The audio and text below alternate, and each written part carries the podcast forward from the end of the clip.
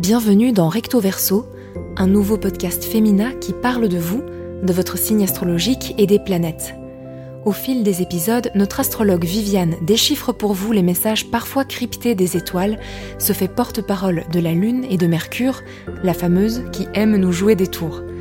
Pour comprendre les indices que nous envoient les astres et les tourner à notre avantage pour en tirer le meilleur. Merci pour votre écoute et on commence tout de suite. Bonjour Viviane, merci beaucoup d'être avec nous pour ce deuxième épisode de Recto Verso. Bonjour. Donc vous êtes astrologue et vous êtes la plume qui se cache derrière les horoscopes hebdomadaires du magazine Femina.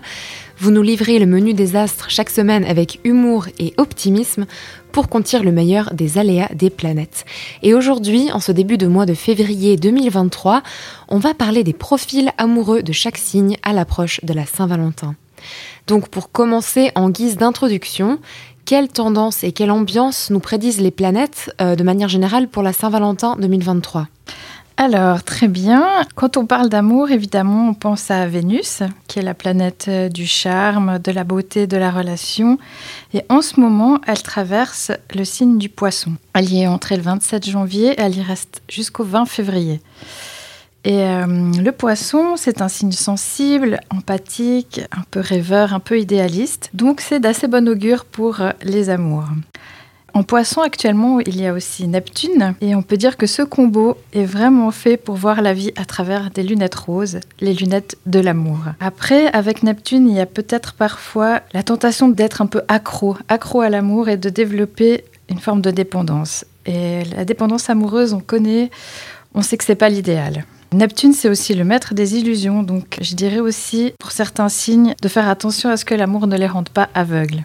Et que dit la Lune? Est-ce qu'elle va avoir un effet pendant cette Saint-Valentin 2023 alors la Lune, elle sera décroissante depuis le 5 février, le jour où elle était pleine. Et autour du 14, elle sera en scorpion, qui est le signe ami du poisson. Et elle sera donc un peu coquine.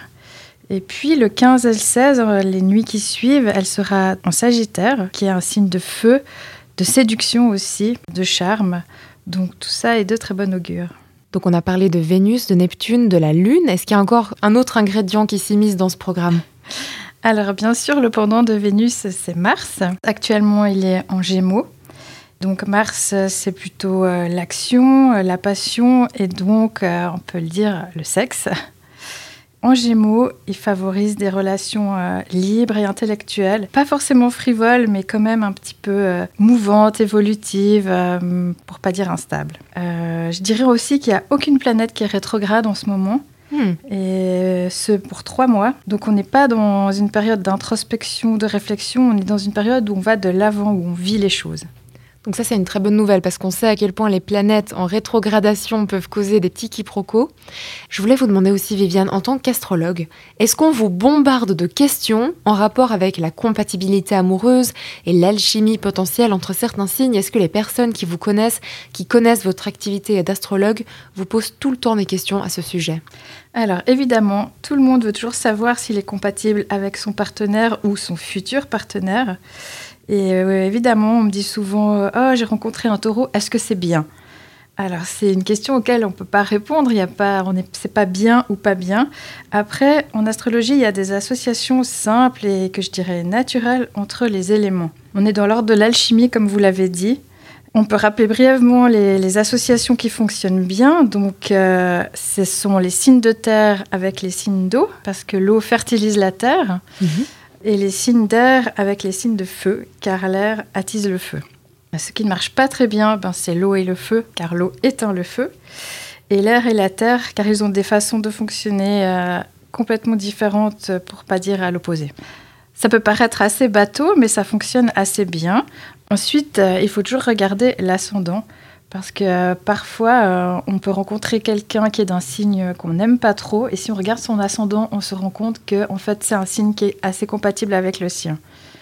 Et après, j'aimerais dire une dernière chose quand même, c'est de ne pas sous-estimer le pouvoir de l'amour. Ah. Parce que je suis une incorrigible romantique et euh, je pense que dans le respect, la bienveillance, on peut faire marcher une relation, quels que soient les signes du zodiaque. Voilà. Donc pas trop se fier à toutes ces règles comme quoi les béliers avec les sagittaires, mais pas avec les taureaux, les scorpions, faut pas trop prendre ça à cœur. euh, comme toujours avec l'astrologie, euh, c'est pas une science exacte. Il faut pas s'arrêter à des dictates comme ça. Et on connaît tous des couples improbables qui fonctionnent très bien. Et voilà. Donc j'imagine bien qu'on vous pose plein de questions et en fait on a de la chance parce que c'est exactement de ça qu'on va parler aujourd'hui. Parce qu'on vous a au micro et on va détailler signe par signe le profil amoureux de tout le zodiaque. Donc si vous êtes d'accord, je propose qu'on commence tout de suite et pour rendre ça un petit peu plus fun, moi je vais vous, je vous soumettre en fait une idée de personnage fictif. Donc c'est un personnage tiré d'une série ou alors une célébrité qu'on connaît bien qui me semble aller assez bien de pair avec la description d'un signe. J'adore. Alors je vais juste commencer par vous donner quelques repères chronologiques, comme ça vous pourrez avancer directement jusqu'à la partie qui concerne votre signe. Et donc les béliers, ce sera tout de suite après à 6 minutes 22 secondes, les taureaux, ce sera à 7 minutes 51, les gémeaux à 9 minutes 6, les cancers à 10 minutes 35, les lions à 11 minutes 28, les vierges à 12 minutes 50, les balances à 14 minutes 6, les scorpions à 15 minutes 26, les sagittaires à 16 minutes 43, les Capricornes à 18 minutes 23, les Verseaux à 18 minutes 59, les Poissons à 20 minutes 11 et il y aura aussi à la toute fin une partie de questions-réponses qui concernera tous les signes à 21 minutes 48 secondes. Allez, c'est parti. On commence comme toujours avec les béliers, donc signes de feu, qui sont souvent des personnes, si j'ai bien compris, à la fois passionnées mais avec quand même un certain besoin d'indépendance très prononcé. Comment est-ce que vous décririez leur profil amoureux? Alors, avec le bélier, on est sûr de s'amuser. C'est le premier signe du zodiaque. Il a un côté frais, printanier. C'est sa saison, le printemps. Il est presque naïf et enfantin.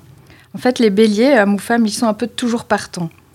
Il est aussi entier, euh, fougueux. Il faut lui pardonner parfois ses élans de passion. Mais au moins, avec ces personnes, c'est jamais compliqué. Euh, ils vont droit au but, ils ne tournent pas autour du pot, comme par exemple les Gémeaux. Très bien, alors ce jeu me semble un peu plus compliqué que je pensais. Euh, Viviane, je vous propose le personnage de Buffy. Je triche un peu parce que je sais que Sarah Michelle Gellar est du signe du bélier. Et sinon, ça m'a aussi fait penser un petit peu à Daenerys Targaryen de Game of Thrones. Quelle note vous me donnez? C'est juste? Alors, vous êtes assez juste. En effet, euh, Buffy, elle a ce caractère euh, flamboyant, assez bélier, en effet. Daenerys Targaryen aussi, évidemment, euh, la mère des dragons, euh, ça fait totalement sens. Et elle, incarne aussi peut-être euh, les défauts qu'ont les béliers parfois, de jouer avec le feu et de s'autoconsumer. Et puis sinon, moi, de ma génération, je pensais aussi à Fifi Brindacier, qui est aussi une personnalité flamboyante, comme ça, enfantine, naïve, avec qui on s'amuse. Ça fait un trio bélier assez complet. Donc on passe maintenant au taureau qui, à ce que j'ai lu, sont des personnalités romantiques, assez terre à terre, qui savent faire preuve de patience dans leur vie privée, donc en termes de relations amoureuses. Est-ce que vous validez? Alors le signe du taureau, il est gouverné par Vénus. Donc oui, c'est un ou une romantique. C'est aussi un épicurien, il est stable, il est facile à vivre quand il ne fait pas sa tête de mule.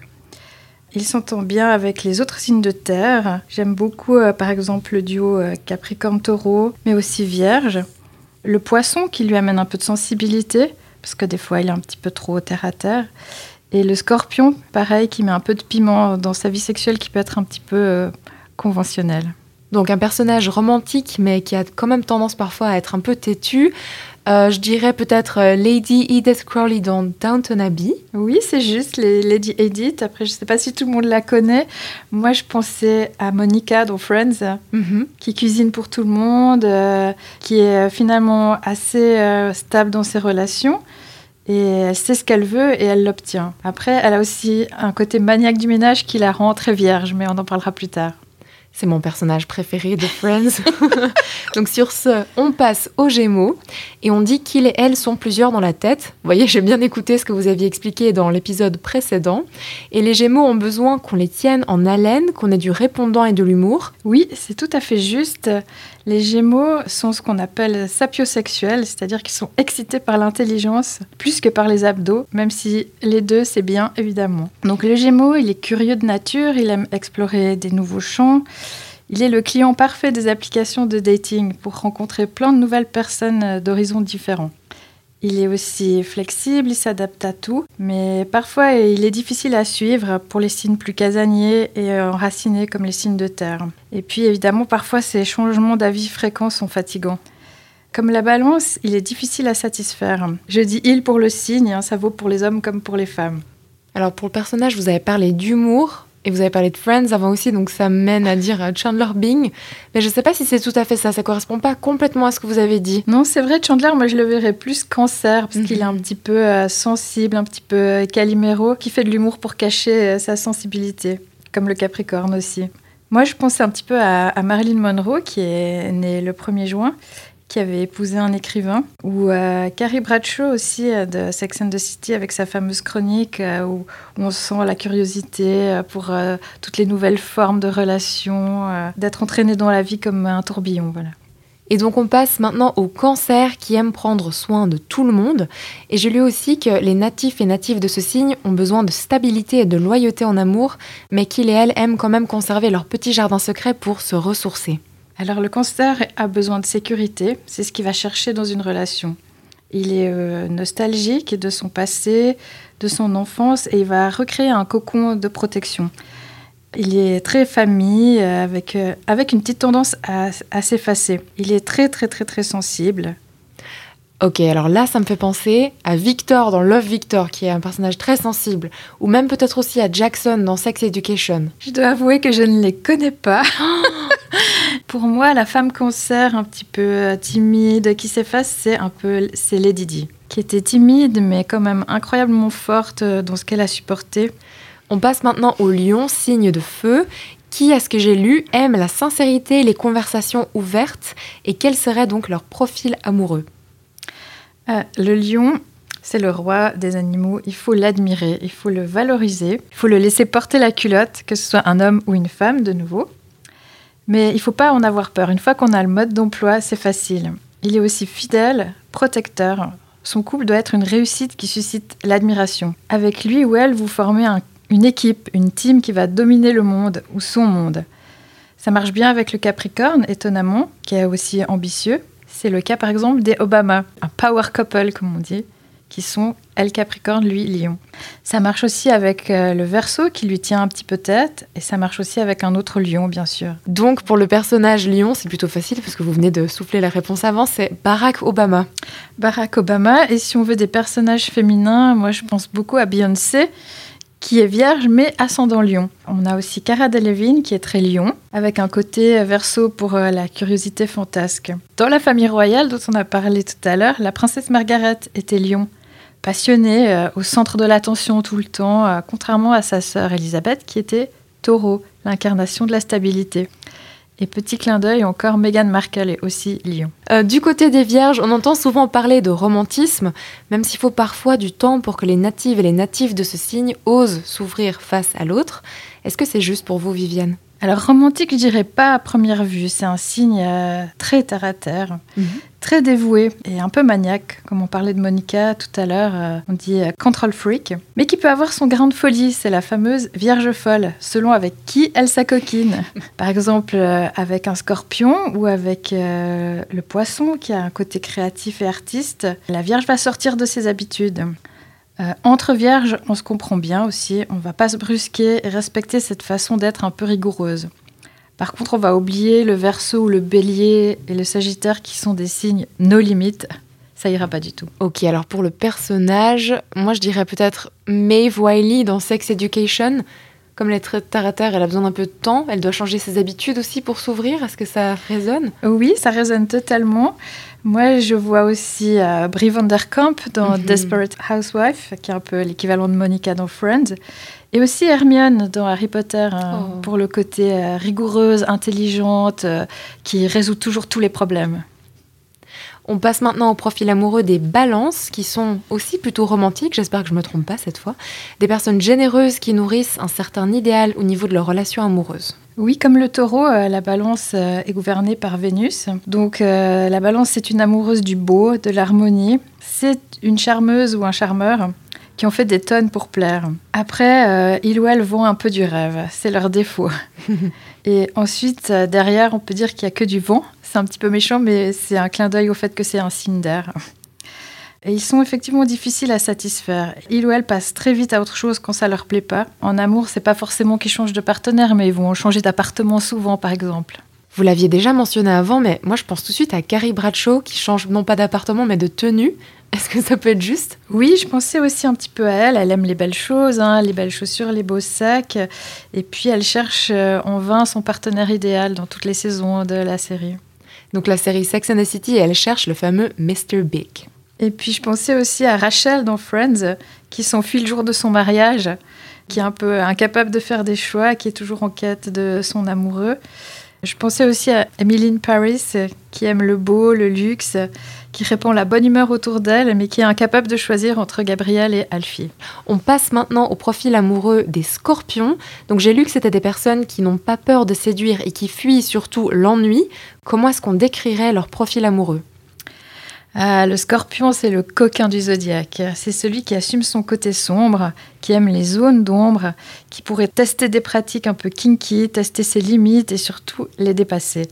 Ok, alors là, je suis très sûre de moi pour les personnages de fiction. Harvey Specter dans Suits, donc c'est la série qui a rendu célèbre Meghan Markle, ou, ou encore Blair Waldorf dans Gossip Girl, qui ont pas froid aux yeux, qui ont beaucoup d'assurance, mais qui cachent quand même une certaine sensibilité qui détestent montrer. Exactement. En fait, dans toutes les séries, il y a un petit peu un personnage scorpion. Donc, euh, vous avez cité Blair Waldorf, on pense euh, à Jughead dans Riverdale, à Circe dans Game of Thrones, à Wednesday Adams, qui a quand même une part d'ombre euh, très assumée, à Meredith mhm. Grey dans Grey's Anatomy, elle est un petit peu, elle est très scorpion. Ou un autre personnage très connu, c'est Elizabeth Salander dans la série Millennium même si c'est cliché, donc on dirait que c'est plutôt des personnages gothiques cool qui ressortent. Wednesday Adams, c'est la rockstar de cette fin d'année 2022 euh, où c'était vraiment la série que tout le monde regardait. Donc plutôt des personnages cool aussi. On passe maintenant au Sagittaire, signe de feu, qui, à ce que j'ai compris, n'aiment pas trop l'ennui non plus, ont besoin d'indépendance mais savent s'attacher une fois que c'est le bon moment ou la bonne personne. Qu'est-ce que vous en pensez de ce diagnostic, Viviane? Alors oui, c'est très juste. Euh, le Sagittaire, c'est un petit peu le lion euh, niveau supérieur. Il est flamboyant aussi, il est nos limites. Il a besoin de briller, d'être le meneur. Et il est toujours de bonne humeur et dans un bon esprit. C'est un signe euh, jupitérien, donc vraiment optimiste, expansif. C'est un grand séducteur, une grande séductrice. Et là aussi, il faut avoir le mode d'emploi pour euh, le retenir, car oui, il s'ennuie assez vite.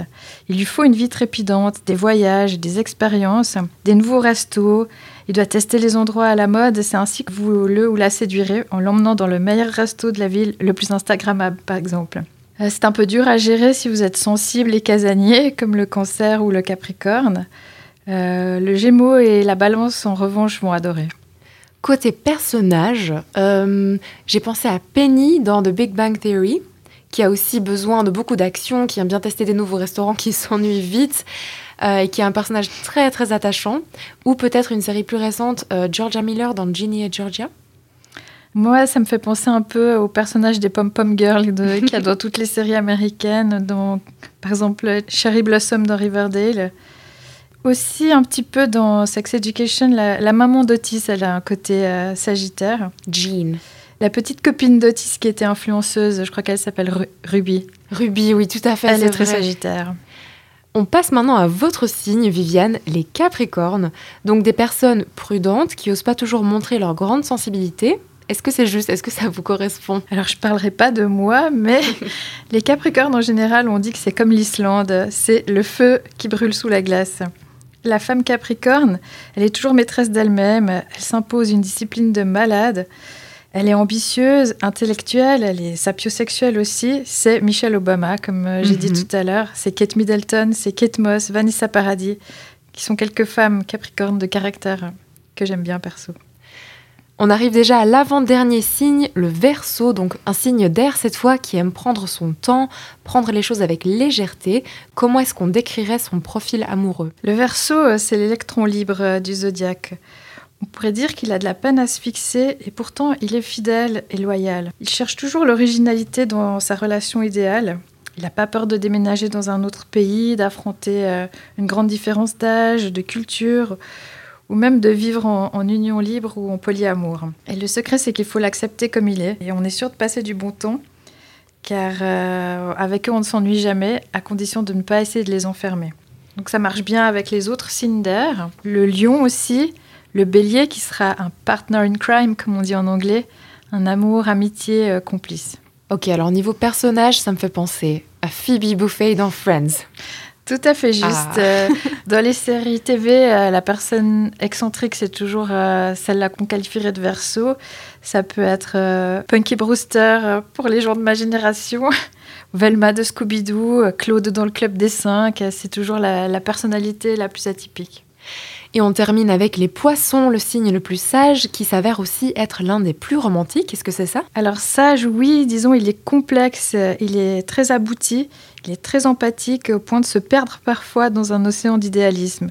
Alors romantique, oui, il ou elle vit un peu dans un autre siècle. Pour lui euh, et elle ou elle, la notion du temps est un peu floue. Il peut aussi vivre ses amours dans sa tête, dans son imagination, euh, souffrir un peu de bovarisme, se complaire aussi dans la lecture de Jane Austen et aussi euh, demander au tarot si c'est le grand amour euh, au lieu de le vivre. Il ou elle euh, peut aussi être un peu dépendant en amour, comme je l'ai dit en introduction, un petit peu accro à l'amour.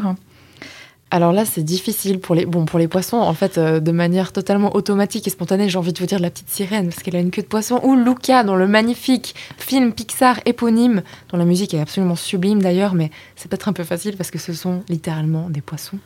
Euh, oui, mais c'est juste. La petite sirène, donc c'est très juste. Euh, elle vit un petit peu son amour dans sa tête. Euh, J'ai dit le bovarisme, donc Madame Bovary, c'est aussi un peu une dame poisson. Dans les dessins animés aussi de Miyazaki, il y a beaucoup de personnages qui sont très poissons. Pogno Pogno, bien sûr. Je pensais aussi à Drew Barrymore euh, dans certains de ses rôles où elle est assez fantasque à la poisson, très sensible, très empathique et elle se perd complètement. Dans les personnalités, euh, un peu en reine du vaudou, il y a Rihanna qui est poisson. Merci beaucoup Viviane pour tous ces profils amoureux de tous les signes. Alors pour terminer cet épisode, comme la dernière fois, je vous propose ce même petit jeu de questions-réponses. Donc je vous pose des questions courtes et il vous suffira de donner le signe qui correspond. Vous êtes prête Tout à fait. Alors, le signe qui peut s'attendre à vivre un coup de foudre prochainement. Alors je dirais le bélier, qui ont un Jupiter actuellement en sextile à Mars. Le signe qui peut s'attendre à voir ressurgir un ou une ex. C'est une question difficile car euh, il n'y a pas de planète rétrograde en ce moment. Mais peut-être euh, pour les poissons, c'est possible. Et euh, peut-être plus tard dans l'année, quand Vénus sera rétrograde en lion, ce sera possible de voir revenir des ex. Le signe qui devrait se remettre un peu en question, surtout en termes de relations de couple. Euh, je dirais le taureau, qui a hum, Uranus en ce moment, qui est sextile à Vénus. Et pour terminer, le signe qui risque d'être surpris ou surprise par les événements en termes de relations amoureuses prochainement. J'ai envie de dire les Capricornes, avec euh, Uranus en trigone, Vénus-Neptune en poisson en sextile. Je pense qu'ils pourraient vivre un scénario digne euh, de Pretty Woman. Merci beaucoup Viviane pour toutes vos réponses, pour toutes vos explications dans cet épisode. Merci à vous, Hélène, et je vous dis à bientôt. Viviane, on vous retrouve toutes les semaines dans le magazine Femina pour l'horoscope hebdomadaire qui est également en ligne sur femina.ch. Et merci beaucoup à toutes celles et ceux qui ont écouté cet épisode. Si vous avez des questions que vous souhaiteriez adresser à Viviane, n'hésitez pas à nous les envoyer via Instagram, soit en MP, soit via les commentaires, donc c'est at Suisse. On se réjouit de vous retrouver pour les prochains épisodes de Recto Verso qui continueront de s'articuler autour des grands moments et phénomènes astrologiques de l'année 2023. Donc restez connectés. On vous souhaite d'ici là une excellente Saint-Valentin, Galentine's Day ou Palentine's Day comme vous le préférez. On vous dit à tout bientôt et prenez soin de vous.